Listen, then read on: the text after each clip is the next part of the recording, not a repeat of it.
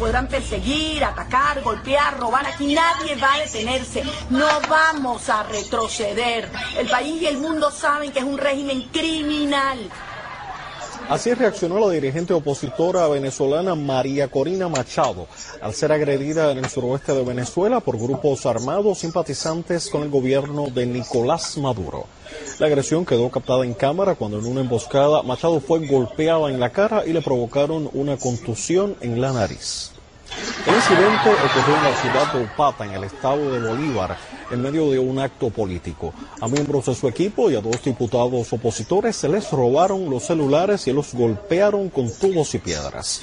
Esta agresión fue condenada por diferentes líderes políticos colombianos, entre ellos el expresidente Andrés Pastrana, quien había alertado sobre un ataque como este. La OEA y la Unión Europea también condenaron este ataque a la líder opositora.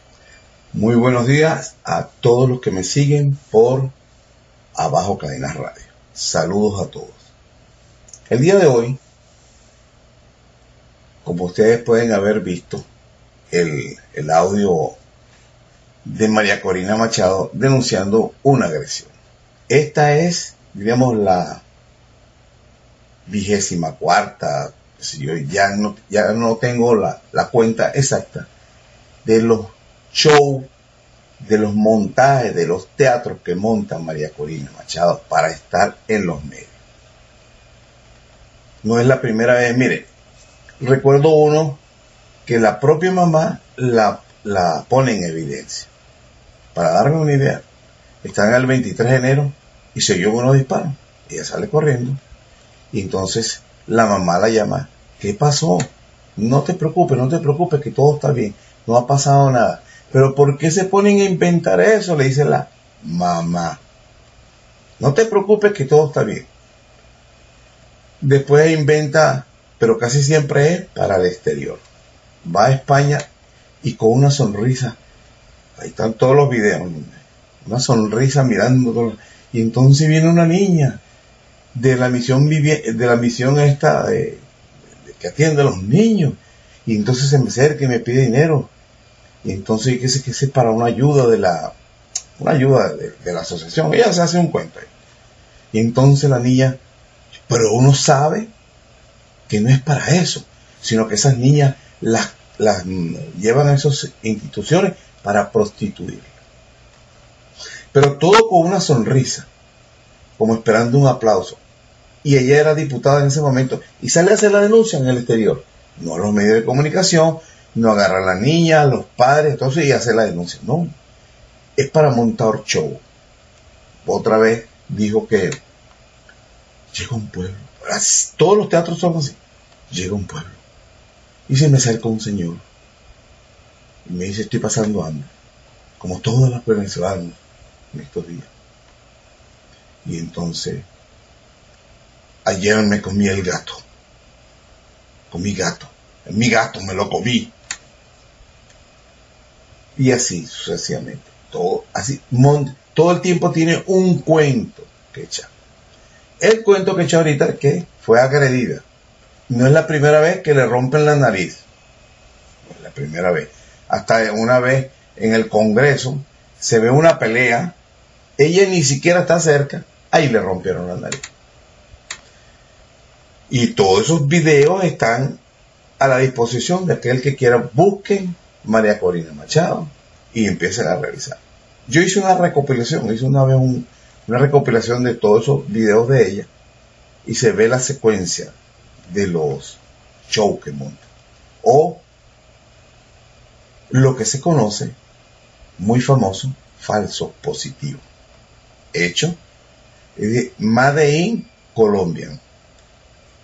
Y este video, como ustedes pueden haber notado, tiene su toque especial Madrid, en Colombia. Resulta que a ella supuestamente la agreden. Inmediatamente, antes que los grandes medios por todas partes del mundo le den crédito, sale Colombia, Pastrana, a decir, dice el reportero, como ustedes vieron ahí, inmediatamente el Pastrana bueno, no lo voy a repetir, ustedes lo escucharon. Avalando lo que ella dijo, y que ya él sabía que eso podía pasar inmediatamente y que repercutió en la Unión Europea. Eso es lo que dice el reportero. Analicen ese pedacito para que vean. Un falso positivo. Nadie le paró. Nadie le hizo caso. Solamente Telemundo 51. Y otro, otro falso positivo que está preparando Telemundo 51, eh, canal que es de hispano de los Estados Unidos, dirigido por un, eh, bueno, dijo no, el reportero que está haciendo, va a hacer ese reportaje, es Fausto Malavé. En este momento, está supuestamente en el Perú o en Ecuador o en Colombia, en uno de esos dos países, uno de esos países, reportando a las personas. ¿Y tú cómo hiciste para venir aquí? ¿Cómo es decir, mostrar la tragedia de esas dos personas huyendo de Venezuela. Y mandaron la Angelina Jolie de repente, una persona que no tiene vínculos. Eh, yo no digo que no sea una buena artista, no digo que sea representante de la ONU, todo ese tipo de cosas. Pero deberían mandar a una persona que tenga vínculos con hispanos para comprender mejor la idiosincrasia del hispano, ¿no? Han mandado una partista de cine, está bien, la mandaron. Pero justamente a ver la tragedia de los venezolanos. Inmediatamente ahorita, en este momento sale Fausto Malavé por Telemundo 51 a hacer un reportaje de la tragedia de Venezuela. Adivinen por qué. Para tapar el, bueno, lo que se les viene encima con la segunda y tercera caravana de centroamericanos rumbo a los Estados Unidos. Están locos. No hayan cómo tapar esa noticia. Otra noticia para tapar no solamente esta, la de los inmigrantes que están yendo, que posiblemente, que ya, perdón, ya ha salido mensaje de que en México los están atropellando para, para que no lleguen a los Estados Unidos, a la frontera de Estados Unidos. Estas dos noticias las están tratando, están tratando con Fausto Malavé y Andalina Jolie a opacar la noticia, la verdadera noticia de la tragedia. Los venezolanos que están saliendo, muchos lo harán porque son disociados. Se dejan llevar por, ¿cómo se llama? por la corriente y allá se van. Pero la mayoría, todo eso lo fueron preparando para cuando hubiera lo que ellos pensaban era una guerra civil y que la gente empezara a salir a los lados. Como no se dio, entonces siguieron con el plan decirle a la gente que huya de Venezuela, a los guarimberos. Por eso es que no hay desorden en Venezuela, porque los guarimberos han salido del país, han montado show, a lloriquear. Porque personas que sin dinero, que salgan de un país a otro, cruzar la frontera, ¿de qué viven? Ustedes no lo, vean en la foto de los, de los venezolanos que están en el exterior, que dicen que están pasando hambre, durmiendo en el piso, en la calle, pasando penalidades véanlo. Si alguno de ellos está sucio, como es de esperarse de una persona que duerme en la calle, vive en la calle. Vean la caravana de los centroamericanos huyéndose huyendo de dónde, de qué no, de la pobreza, de la violencia. ¿Y de qué huyen los venezolanos? Del comunismo. Y de la pobreza que genera el comunismo. Pero resulta que los otros no son comunistas y están huyendo de la pobreza y de la violencia. Esa noticia la tienen que parar, pa, porque les ha salido mal. Primero que muchos se están regresando a Venezuela y aparte de eso, los centroamericanos huyendo hacia los Estados Unidos. No puede ser. Si son los, los únicos que tienen que huir en este momento son los venezolanos. Y la otra noticia grande que está pasando ahorita, una cosa insólita, que solamente a los expresidentes eh, figuras del Partido Demócrata le están mandando artefactos explosivos o quizás eh, simulación, pues no sé, todavía no, yo no lo puedo decir, no puedo asegurarlo, no, pero está en los medios. Todo, a todos los demócratas. Qué extraño, ¿no? Y habían dicho que también habían mandado a la Casa, a la Casa Blanca y el servicio secreto dijo, no, no, eso no es cierto, aquí no han mandado nada. Entonces, ¿qué están tratando de tapar? Eh, un escándalo, el tremendo escándalo que hay con la Arabia Saudita, del asesinato, descuarti, asesinato de un periodista y descuartizamiento. Mire, para finalizar esta introducción, era presidente Jimmy Carter y estaba apoyando a Somoza en Nicaragua. Pero cuando sale a la luz pública, luego de días de haber sido firmado, porque un periodista firma a otro que un soldado lo manda a tirar al piso y a los dos, tres minutos, cinco minutos, está el periodista tirado en el piso, viene el soldado y le mete un tiro con un fusil y lo mata. El periodista tardó, es decir, el terror que, se, que le debe haber pasado por la mente a ese periodista que filmó eso, que si lo ven, él sabe que es un hombre muerto. Sacó el video de Nicaragua y lo sacó a la, luz pública. Somoza no duró cinco días en el poder. Cinco días huyó por el asesinato de un periodista. este periodista de Arabia Saudita, que lo ven entrar en el consulado, que hay supuestamente grabaciones de cuando lo están asesinando. Están buscando la forma y manera de tapar esa noticia. Atroz, bestial, para no sancionar a Arabia Saudita, para no tener que, digamos, ir contra, contra Arabia Saudita, quitarse la, rasgarse las vestiduras y de condenar ese crimen abiertamente con sanciones. El doble rasero. Aquello, aquello fue algo real y los montajes que hay por otras partes del mundo, que se gastan millones para crear montajes y cuando hay algo real, entonces hay que tapar. Eso es antihumano, anticristiano. Y se dicen que la mano de Dios guía las decisiones de los presidentes de Estados Unidos. La mano. Lo dijo Obama. Y el anterior dijo que él conversaba con Dios. Recibía comunicación de Dios directo para tomar las decisiones. Y yo particularmente les digo algo a todos los pastores, a todos los predicadores, a todos los presidentes, congresistas, todo eso no sean hipócritas y mentirosos. Jesucristo, Jesucristo, que todos se dicen cristianos, busquen una sola palabra, un solo momento que Él justifique la violencia.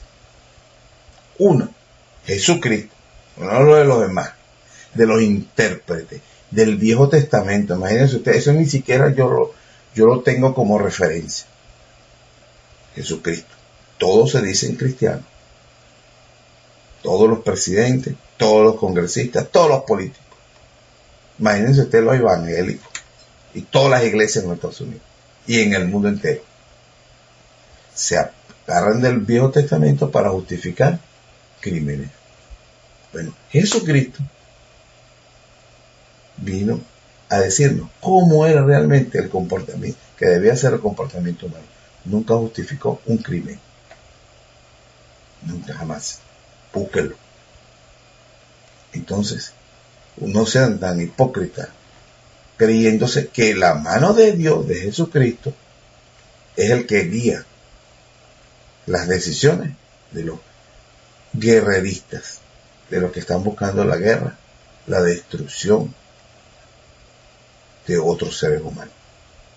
Esa es la verdad. Todo, cuando vean a un pastor justificando guerras y se van a ir directamente al Viejo Testamento, que no ni siquiera fue escrito para nosotros los cristianos y que fue realmente abolido por el Hijo de Dios cuando vino a la tierra y nos enseñó con el ejemplo, teniendo el poder de acabar con todos esos que estaban creándole, amenazándole y creándole martirio, no lo hizo. Y lo demostró por todas las cosas que hizo. Fuera de lo de lo natural, lo que el hombre común no puede hacer. Bueno, hasta aquí mis palabras de la introducción.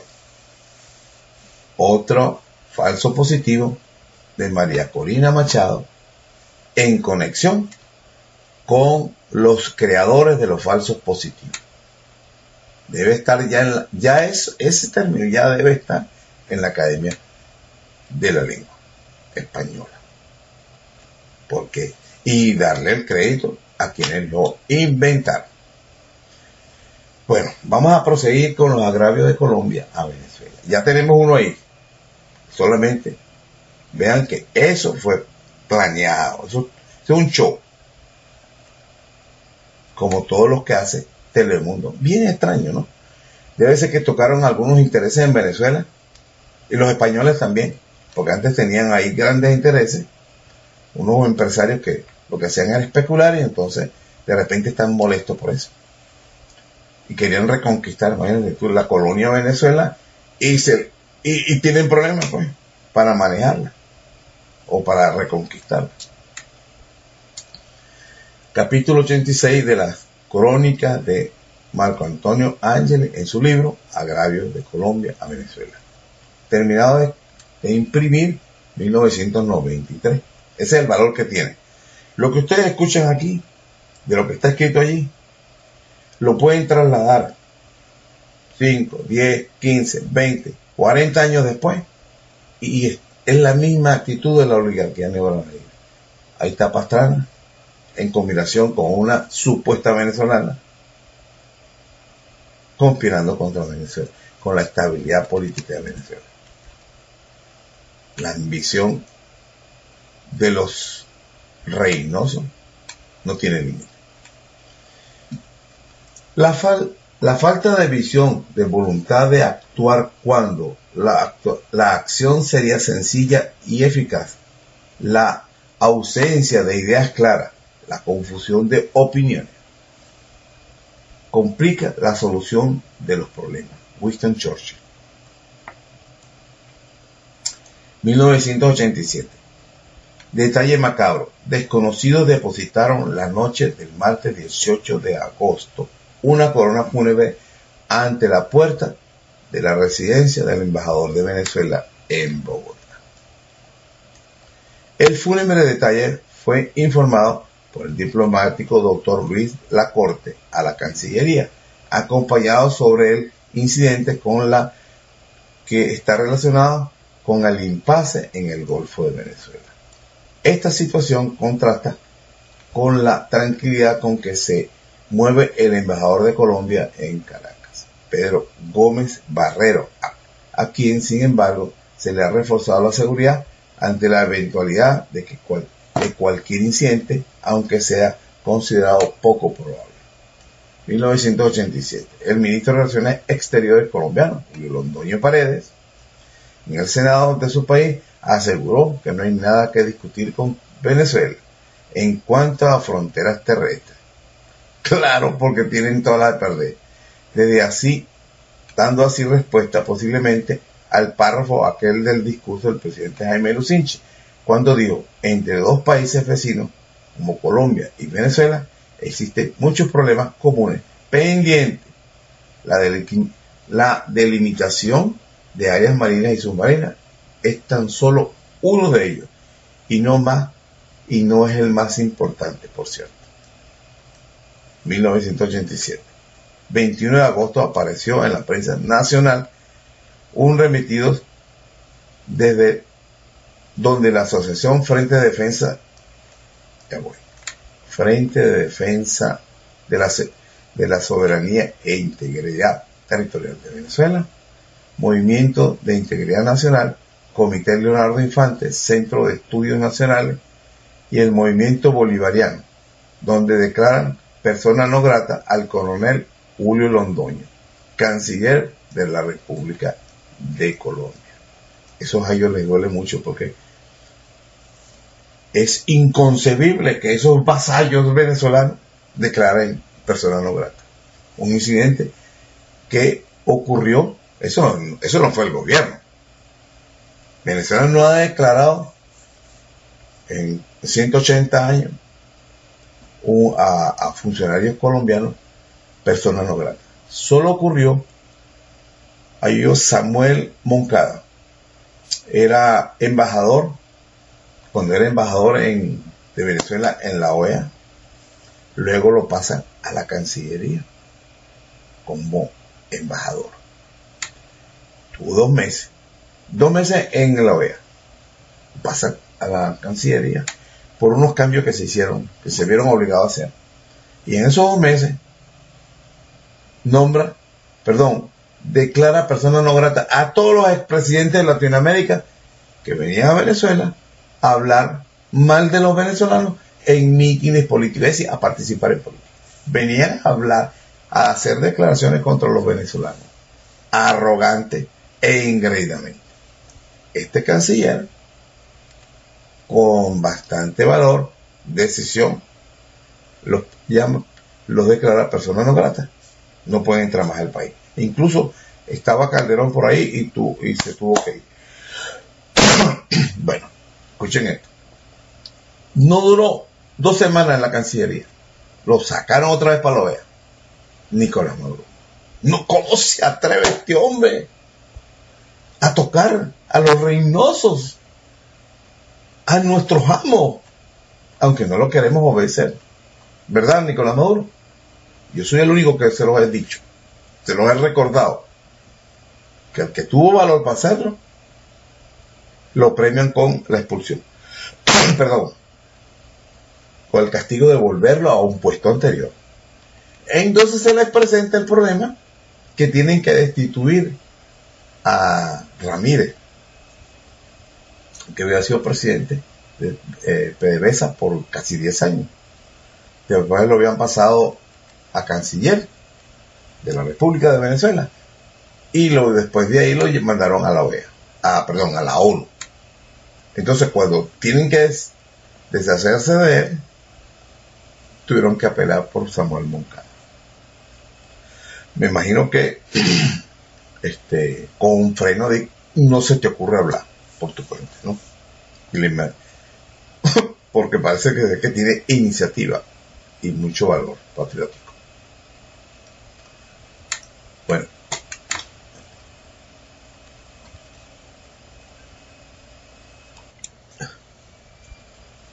Tuve que tomar un vasito de agua por la tos. Inspirados y inspiradores y ejecutadores de una política agresiva para con Venezuela, el gobierno colombiano y su canciller Londoño han realizado hace varios días un acto de fuerza violatorio de nuestra soberanía al situar desafiantes naves de guerra en aguas del Golfo de Venezuela. Si no fue el nada hubo también otra corbeta Independencia y supuestamente un submarino que lo iban intercalando en esos 11 días.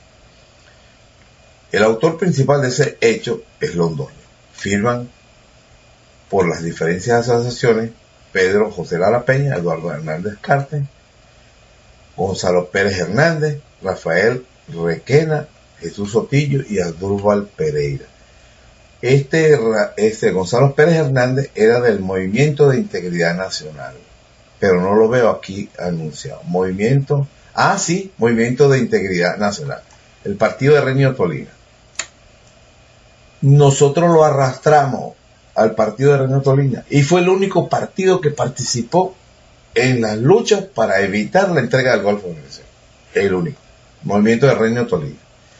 Ahí es, Gonzalo Pérez Hernández todavía no se había vendido a Acción Democrática.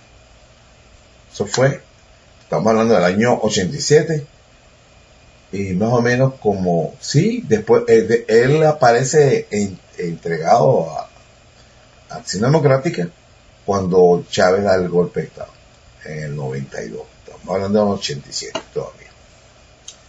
Pero él ahí me consta porque yo era la persona que tenía el contacto con de Integridad Nacional y conseguía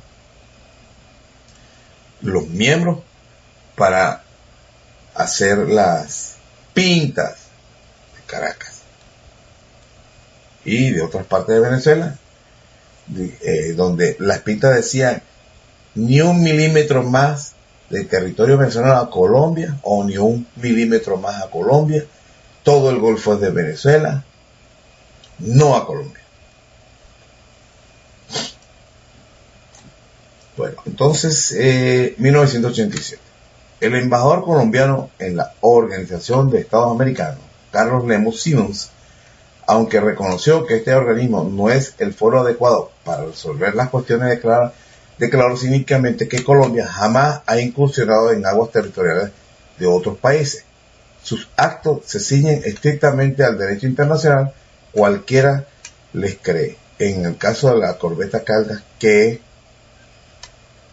años después, en el ataque a Ecuador, territorio colombiano, los colombianos a territorio ecuatoriano, y la cantidad de incursiones que han habido desde Colombia a territorio venezolano para tomar posesión de supuestas islas que les pertenecían. Después tuvieron que desmontar sus tarantines y tenerse que ir.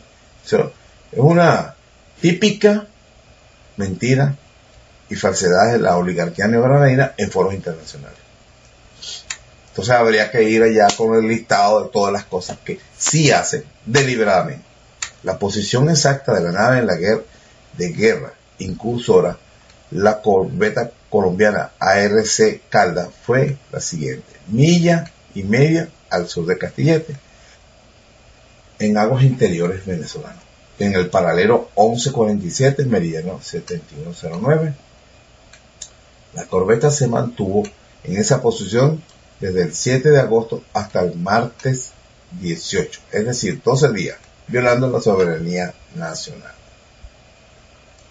Venezolana, por supuesto. Nuestro embajador en la OEA, doctor Edilberto Moreno, manifestó que el gobierno de Venezuela disiente el punto importante de, la, de las informaciones y puntos de vista que acaba de exponer el representante del gobierno de Colombia, no es mi propósito polemizar en este momento sobre tales aspectos. El delegado venezolano continúa desglosando el discurso del presidente Lucinchi. De su intervención merece destacar lo siguiente. La cuestión de la delimitación de áreas marinas y submarinas es apenas uno de los asuntos pendientes y la opinión del gobierno de Venezuela no es ni el más ni el más urgente ni el más importante. Segundo, la correcta y precisa demarcación y densificación de las fronteras terrestres y fluviales. Tercero, los distintos problemas pendientes entre Venezuela y Colombia no, habían constituido hasta el incidente provocado por la corbeta Calda una amenaza para la paz. Concluye el embajador venezolano en la OEA manifestando su sorpresa por el hecho de que sea el gobierno colombiano el que haya llevado a este organismo el incidente del Calda, incidente que él mismo ha provocado. Y no solamente eso, sino véanlo en este momento quién está asusando en la OEA contra Venezuela. Y ellos, están capitaneando eso. ¿no? Junto con el Perú. 1987. A Bogotá, agosto 24, especial para el mundo. La prensa colombiana, especialmente los diarios El Tiempo y El Espectador, considerados íntegramente ligados al gobierno y a la rancia oligarquía que por muchísimos años conforma el establishment, el grupo selecto que controla el poder y la riqueza colombiana.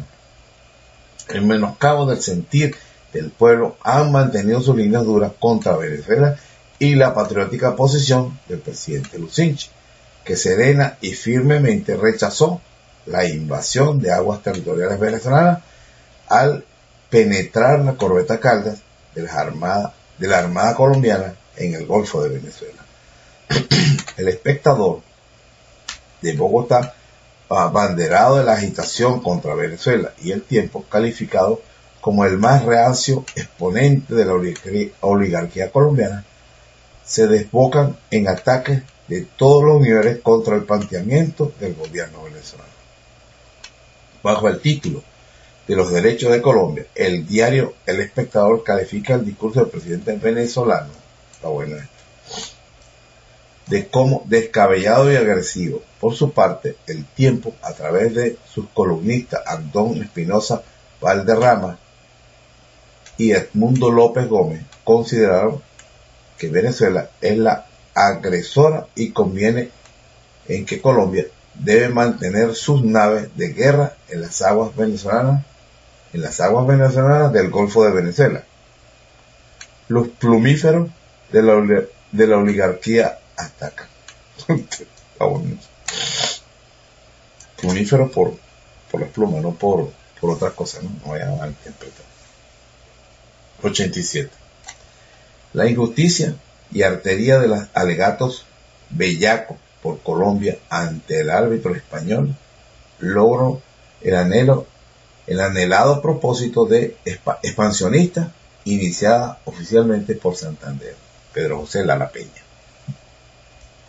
En 1987, el 23 de agosto, la revista Auténtico publicó una entrevista hecha al doctor Pedro José Lara Peña, de la cual conviene recordar lo siguiente. La actitud belicista de Colombia hacia nuestro país ha sido esta invasión del Calda en aguas venezolanas es la cuarta agresión armada de Colombia contra Venezuela. Cuarta. En lo que va del presente siglo. Es decir, wow. En los últimos, en esa época eran los últimos 87 años. En 1929 estaba convocada una conferencia bajo el auspicio de las Naciones Unidas para tratar de crear el derecho sobre el libre navegación de los ríos. Venezuela venía sosteniendo el lado español que Colombia no tenía derechos a navegar el Orinoco en el 29, a menos que diera compensaciones territoriales.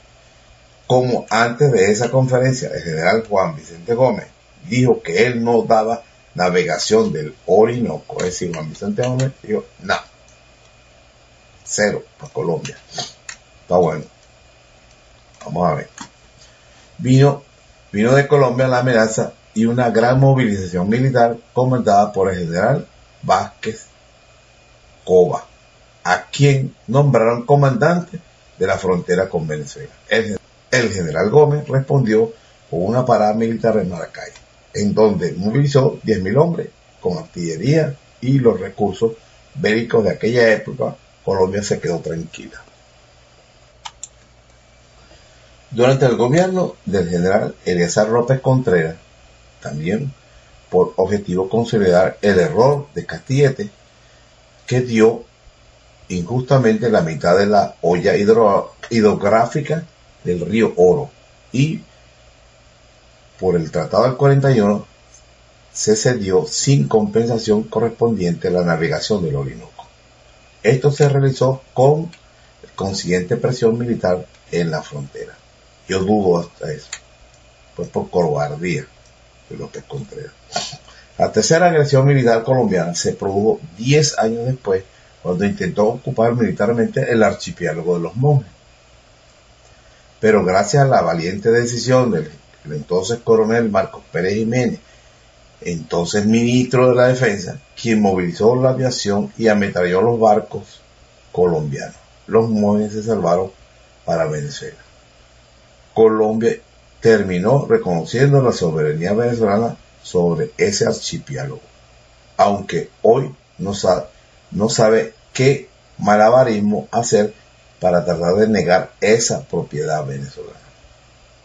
Así que esta invasión de la corbeta carga en aguas interiores venezolanas viene a ser la cuarta agresión de Colombia contra nuestro país en poco tiempo. Agresión militar, que tiene que ver pues con el aspecto militar. Opina el doctor Lara Peña que el presidente colombiano, en vista de que Venezuela para esa época, 1987, no quería ir a conversaciones para delimitar dentro del Golfo, ocurre el acto militar de mandar naves de guerra, con el objeto no solo de una provocación para presionar las negociaciones, sino también y principalmente con la finalidad de tratar de crear títulos de posesión jurídica en el Golfo. Si Venezuela hubiera cedido, conche, bueno, no, no, no pongas tus naves ahí, ni nosotros tampoco, una cosa así, ¿no? Es una negociación. Y van a ser expulsados o hundidos violentamente. Colombia siempre se ha aprovechado de nuestros momentos débiles para agredirnos militarmente. Después de alarde, después alardear de que son respetuosos del derecho internacional. Yo lo he hecho montones de veces. Siempre busca circunstancias en donde Venezuela tiene dificultades, como está pasando cuando llegó Hugo Chávez y empezó, por supuesto, la conspiración por su asociación con Castro. O que estaban, o dijeron, llegó el sustituto de Castro, ya está viejo Castro, ya no mete miedo, hay que crear otro que meta miedo y aparte de eso, aprovecharse de recuperar el, el petróleo pues y todas las riquezas de Venezuela. Ese es todo el objetivo. Colombia forzó a que se dictara la sentencia del laudo español de 1891, en un momento en que Inglaterra tenía invadida la boca del Orinoco y amenazó cogerse hasta el Guasipati. Venezuela estaba pidiéndole a las demás naciones de que convirtiera a Inglaterra de ir a un lado arbitral sobre Guyana, el Esequibo. Entonces, si, si negaba la autenticidad o la aceptación del fallo del laudo español, como iba a pedir un laudo o un, arbitraje por lo de Guyana. Eso lo hizo Colombia y no solamente eso, sino que apoyó a Inglaterra en, esa disputa de Venezuela. Esos son los hermanitos. Es un secreto a voces, dice Lara Peña, que quienes ametrallaron a los guardias nacionales venezolanos en Perijá no fueron ningunos guerrilleros, como yo se lo vengo diciendo, ni traficantes de droga, fueron efectivos militares colombianos. Un guerrillero no puede usar un cañón a menos que se haya consolidado una posición y, de, y, de ser, y deja de ser guerrillero para ser combatiente. Ningún grupo de guerrilla puede usar armas pesadas. No le permite la movilidad. Mírame esto. Cuando el periodista le pregunta, ¿qué opina usted sobre la posición de los tres expresidentes sobre este caso? Responde, ¿qué es lo que ha dicho? Ha sido un cúmulo de, de necedades. En el país todo el mundo sabe cuál es la posición de Carlos Andrés Pérez frente a Colombia. Es colombiano. Él es el hombre del condominio sobre el Golfo. Él es el hombre de la entrega total.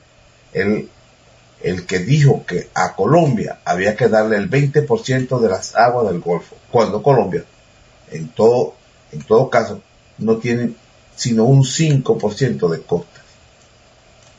Carlos Andrés Pérez es uno de los hombres que más ha alentado las ambiciones colombianas en el Golfo.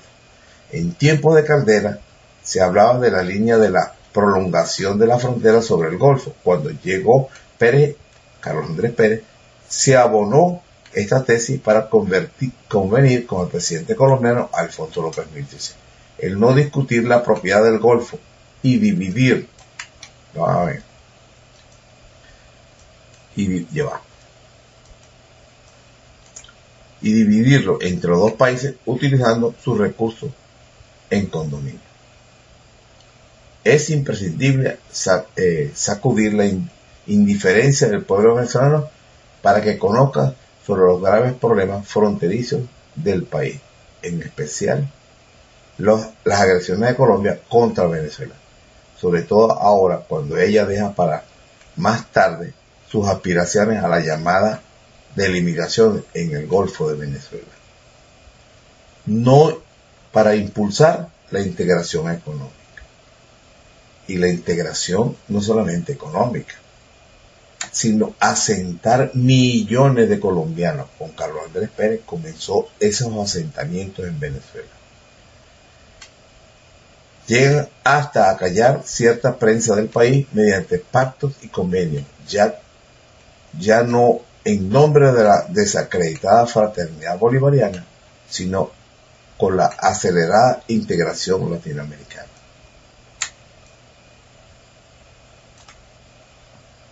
Déjeme ver la hora. Sí, hay chance.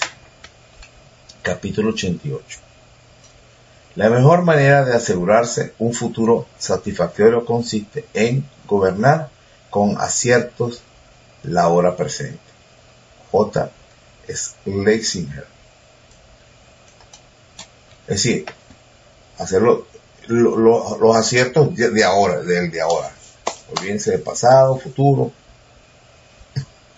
En 1987, Virgilio Barco, al asumir la presidencia colombiana, agregó, expresó como buen santanderiano que Venezuela se vería en problemas por los asuntos limítrofes, dijo José R. Cortés, director del diario La Nación. Añadió que hace años asistió a una reunión política de liberales colombianos en Cúcuta y que en ella Barco manifestó ante los presentes que su fortuna personal era producto de las regalías petroleras y estaba bien resguardadas en los bancos estadounidenses, regalías petroleras,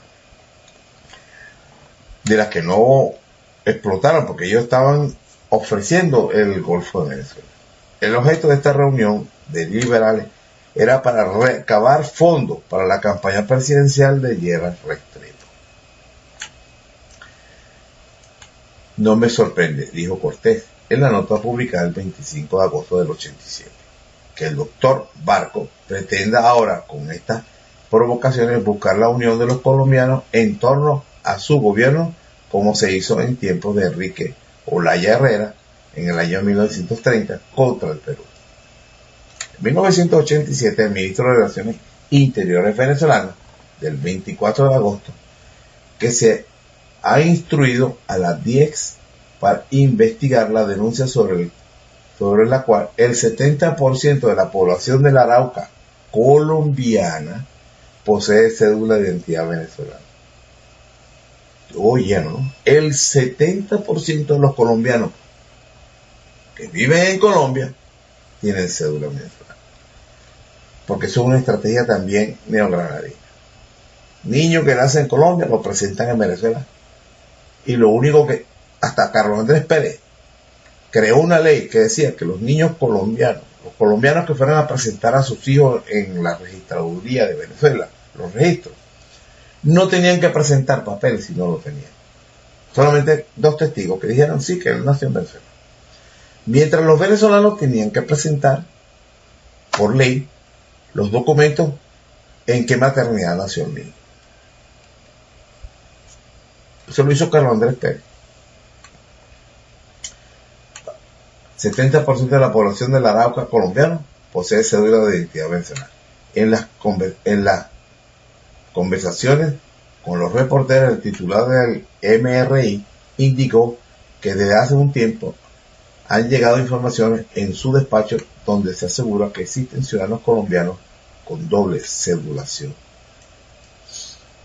1987. Según noticia aparecida en el diario de Caracas el 31 de agosto de este año, con esa admirable habilidad que nadie le discute a la diplomacia de Bogotá, el canciller Londoño anunció que su país aceptaba la atolondrada propuesta del expresidente Carlos Andrés Pérez de recurrir al arbitraje del Papa en las negociaciones colombo-venezolanas para la delimitación de áreas marinas y submarinas.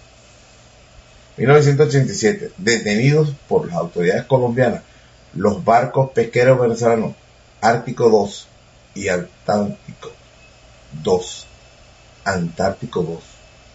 Sometidos a interrogatorio los dos capitanes y los marineros fueron acusados de haber penetrado en aguas jurisdiccionales del vecino país. No saben qué inventar para penetrar en el Golfo de Venezuela. Bueno, aquí yo no estoy, yo no estoy seguro si estaban en territorio venezolano porque no hay una nota de protesta. Vamos a ver qué dice más adelante. Noticia proveniente de Bogotá, fechada el 1 de septiembre, dice que Colombia rechaza la tesis de que las aguas del Golfo de Venezuela son interiores venezolanos. En notas enviadas por el canciller colombiano Julio Londoño al de Venezuela, Simón Alberto González, y las... Esto está interesante. González es otro bicho malo y las autoridades del país de Bogotá los días 16 y 24 de agosto, cuyos textos fueron divulgados el 1 de septiembre, de, se expresa sorpresa y extrañeza de las declaraciones del gobierno de Caracas, refiriéndose al litigio.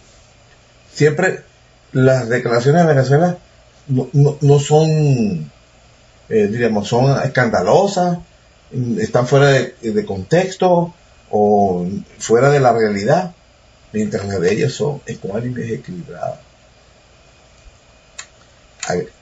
El agresivo coronel Londoño afirma que la alocución del 18 de agosto del presidente Jaime Lucinchi ha llenado de extrañeza a Colombia y contiene, y contiene una serie de cargos y afirmaciones que el gobierno colombiano debe rechazar íntegra y enfáticamente.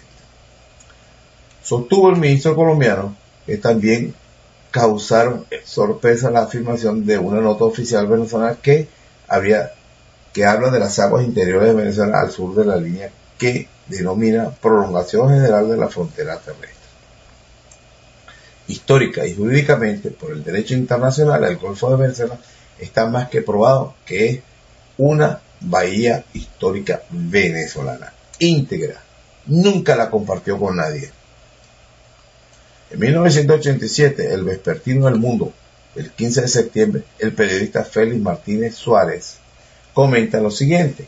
En su visita a Bogotá, el doctor Arturo Urralpiete, quien viajó a esa ciudad con motivo de la entrega del Premio Nacional de Periodismo Simón Bolívar, fue quizás exageradamente optimista y bolivariana al expresar dos cosas que en realidad no encajan en los días que corren. Dijo el distinguido político y escritor a quien admiramos muchísimo que somos Venezuela y Colombia como dos hermanos siameses y que si los dos países se unieran, la integridad de América Latina sería firme. Y pasaría lo mismo que rechazó José Antonio Páez, que la oligarquía neogranadina tuviera el control del gobierno central. Con todo el respeto que nos merece el doctor Uller Pietri, dice el periodista, creemos representar el pensamiento de miles de venezolanos que con el derecho que nos asiste disentimos de ese exceso amatorio expresado por él, cuando menos afables son nuestras relaciones con ese país. 1987 ya estaba chochando Ural Pietro. Mi respeto para ese señor, ya él murió. 1987. Como contraste a la alabanza a Colombia del doctor Arturo Ural Pietri en Bogotá, el diario El Espectador de esa misma ciudad publicó según el vespertino El Mundo del 15 de septiembre de 1987 lo siguiente. El espectador de Bogotá, uno de los diarios de la oligarquía colombiana, publica un artículo de Alonso Chaus Herrera, donde critica severamente al escritor venezolano Arturo Blar a quien señala que su presencia en Colombia era disonante y era asaz irritante de la sensibilidad nacional habida consideración de una actitud agresiva e injuriosa de las autoridades venezolanas encabezadas por el presidente Lucinchi. Es decir, que una Pietri paga, una tiene un civil, un escritor, un civil, un político, y paga los, lo que dijo Lucinchi, las acciones del presidente de la República. Eso es lo que quiso hacer. Es decir, que es decir, para ese señor, todos los venezolanos en ese momento éramos culpables de lo que decidió Lucinchi. Bueno, yo me sentiría, si él quiere hacerme sentir culpable, eso es asunto de él. Pero yo apoyé y apoyo lo que hizo Lucinchi en ese momento. Me importa lo que piense la oligarquía neoguaraní. O me importaba poco lo que pensara la oligarquía neoguaraní en aquel tiempo. con respecto a ese, a ese, comentario. El articulista Charles Herrera permanece, pertenece a una de las 20 familias de la rancia oligarquía de, que gobierna a Colombia por años y años. El odio y la belicosidad contra Venezuela le viene de sus antepasados. Por eso, no debe sorprender que no solo ataque violentamente a un Arpiete, al presidente Lucinchi y a los periodistas de la cadena Caprile por defender la soberanía venezolana y sus legítimos derechos históricos en el Golfo de Venezuela. Este señor Caprile, de donde proviene este Caprile, este Enrique Capriles Radonsky es Capriles y Radonsky, ah, familia judía. Pero el Capriles de la cadena Capriles defendía a Venezuela. Por lo menos sus medios de comunicación estaban al servicio del país con respecto a eso específicamente, a la soberanía venezolana. Ellos publicaban muchas cosas y noticias y tenían la el enfoque del defensor de la soberanía nacional. Me consta. Bueno, hasta aquí estos dos capítulos de los agravios de Colombia a Venezuela. Como siempre, con la intención de despertar conciencia. Que Colombia nunca ha sido una nación amiga de Venezuela. Y todos los venezolanos que han acudido a Colombia a buscar respaldo están sirviendo de tontos útiles, si no son traidores a su padre. Es decir, los tontos útiles son traidores, porque hacen un acto de traición, y los que lo hacen deliberadamente son más traidores que los otros, porque saben lo que están haciendo. Al ponerse al servicio de un gobierno enemigo de Venezuela. No hay tal hermandad del gobierno, de la oligarquía neobanera. No, no han sido nunca amigos ni hermanos de Venezuela. Yo no estoy hablando del pueblo, de la gente común, que podemos tener todos los roces del mundo. Todos los roces como pueblo. Porque no tomamos decisiones de ningún tipo. Pero los gobiernos, como los que representa la oligarquía nebranaena, es el de un enemigo y peligroso, porque se pone al servicio de otros intereses mucho más poderosos que los que persigue la oligarquía neogranadina en territorio venezolano. Esa es la razón de estas crónicas, crear conciencia. Y no caerse a coba con lo que están haciendo muchos medios, como el Fausto Malavé venezolano que se presta, bueno, ese es un asalariado que va a hacer, a seguir manteniendo la matriz de opinión de los que huyen. Yo le digo a Fausto y le digo a Telemundo, la mayoría de esos son los que eran guarimberos, que quemaban universidades, medios de transporte, trancaban y secuestraban las vías públicas, urbanizaciones por meses, trancaron que la gente no podía entrar ni salir. Y el gobierno venezolano toleró eso. Ellos lo toleraron. En mi caso yo no lo hubiera tolerado. Una semana es mucho. Un desorden público que atraviese, que corte las vías de comunicación, eso tiene que tener una actuación automática de las autoridades de orden público. En el acto no se podía permitir horas trancar avenidas, porque eso va contra el derecho de los demás de circular, que no están participando en las manifestaciones. Entonces, donde hay ley y orden, hay respeto y diálogo. Cuando no te respetan, Maduro, el diálogo es simplemente de ver hasta qué punto tú estás dispuesto a ceder. Cuando ven que no es lo, lo que están buscando, entonces rompen la negociación.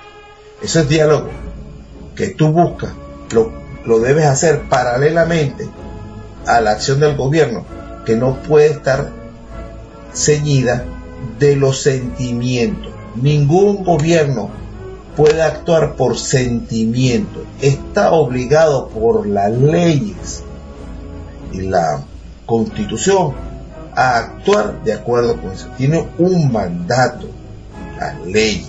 Tiene que actuar, regirse por las leyes. No puede usar el sentimiento, la buena, la pasividad.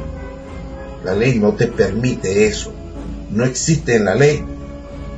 Bueno, este, tú puedes eh, darle cinco chances a una persona que llame a la intervención militar. Eso no existe en ninguna parte del mundo. Si está violando la ley, debe pasar, pasar a los tribunales. ¿Quién puede hacer eso, señor fiscal? Eso es parte de su responsabilidad. Noticia crimen. Tiene que actuar. La policía actúa. Está la policía preventiva y la policía judicial. La policía preventiva, si en un acto, eh, en el momento que se está desarrollando un delito, debe actuar. Pero interviene la mano política. Los políticos. Violando la ley. Eso es violar la ley. Es decir, no, mira, están quemando los carros. Déjalo que los quemen. No, no, no, no intervengan todavía. Esperen que incendien media ciudad. Señor, ahí entra a funcionar la negligencia funcional. 1.500 unidades decía el gobierno que les quemaron. Y las universidades. Usted puede imaginar quemar universidades y quedarse de brazos cruzados. Dejar que las quemen. Yo no sé exactamente lo que ocurrió, pero es que fue uno tras de otro. Hasta que se decidieron